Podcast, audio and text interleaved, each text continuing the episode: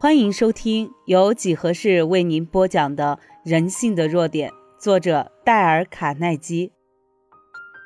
苏格拉底的秘密。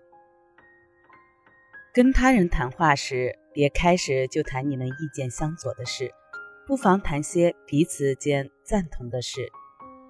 如果可能的话，你更应该提出你的见解，告诉对方，你们所追求的是同一个目标。所差异的只是方法而已。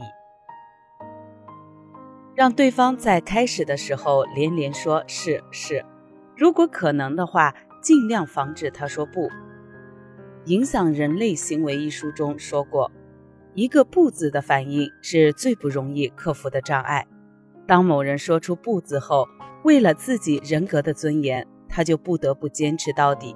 事后，他或许觉得自己说出这个不字是错误的。可是他必须考虑到自己的尊严，他所说的每句话必须坚持到底。所以，使人在一开始的时候就往正面走，那是非常重要的。有说话技巧的人，开始的时候就能得到很多事的反应。唯有如此，他才能将听者的心理导向正面的方向。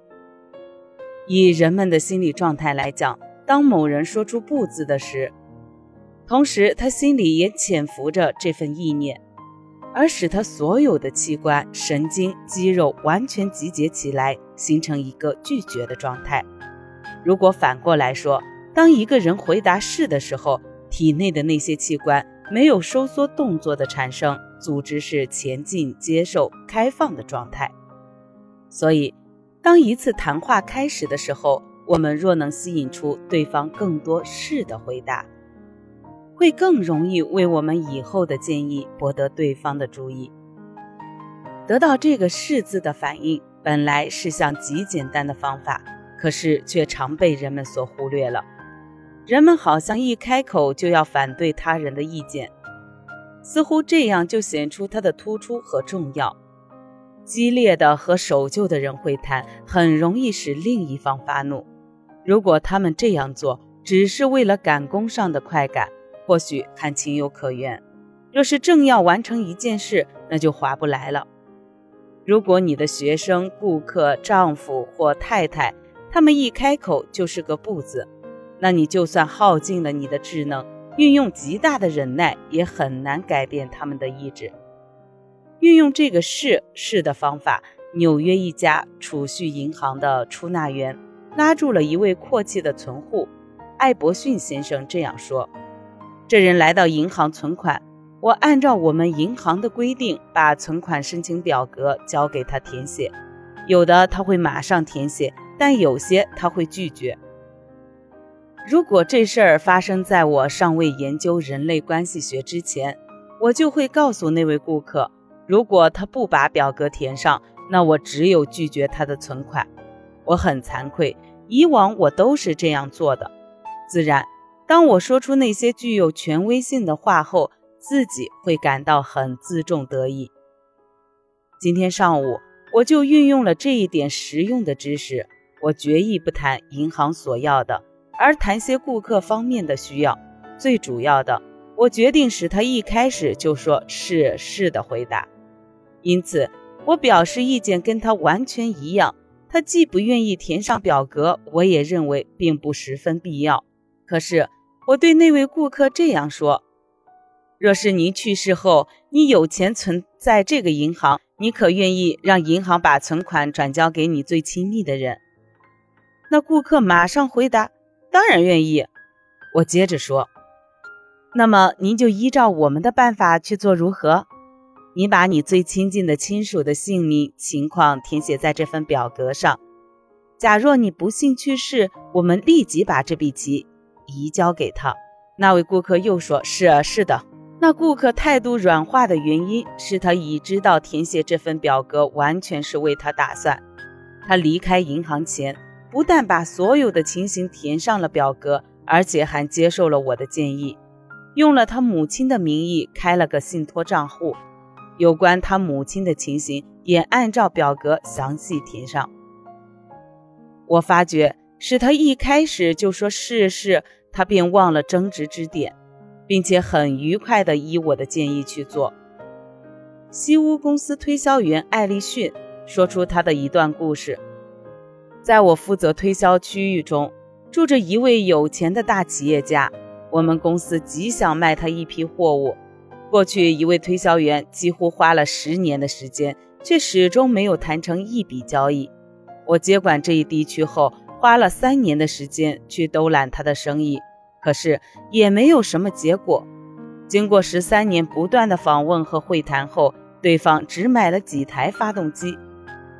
可是我这样的希望，如果这次买卖做成，发动机没有毛病，以后他会买我几百台发动机。发动机会不会发生故障毛病？我知道这些发动机不会有任何的故障毛病的。过了些时候，我去拜访他，我原来心里很高兴，可是这份高兴似乎太早了。里面一位负责的工程师见到我就说：“艾丽逊，我们不能再多买你的发动机了。”我心头一震，立即问。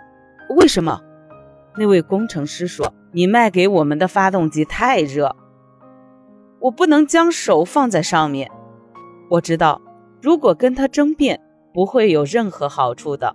过去就有这样的情形。现在，我想运用如何让他说出“是”字的办法。我向那位工程师说：“史密斯先生，你所说的我完全同意。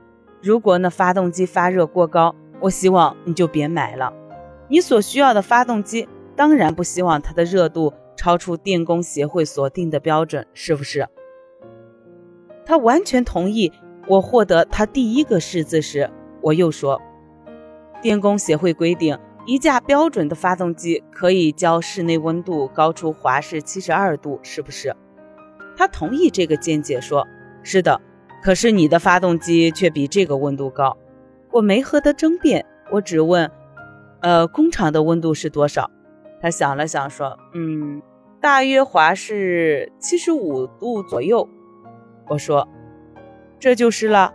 工厂温度七十五度，再加上应有的七十二度，一共是一百四十七度。如果你把手放进一百四十七度的热水里，是不是会把手烫伤？”他还是说是。我向他做了个这样的一个建议，说。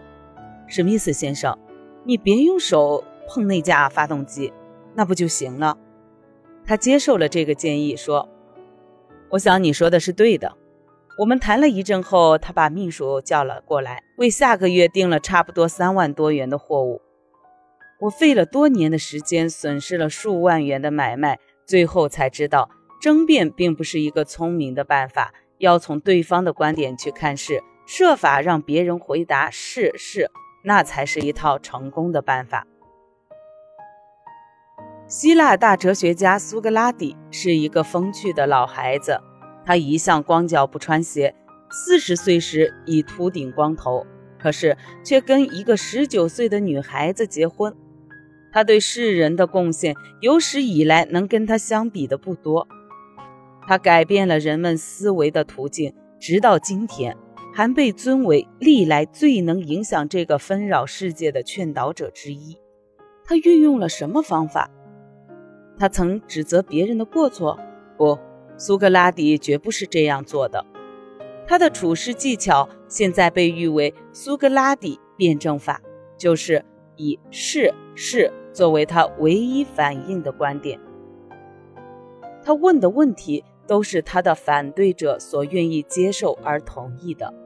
他连续不断地获得对方的同意、承认，到最后使反对者在不知不觉中接受了在数分钟前他还坚决否认的结论。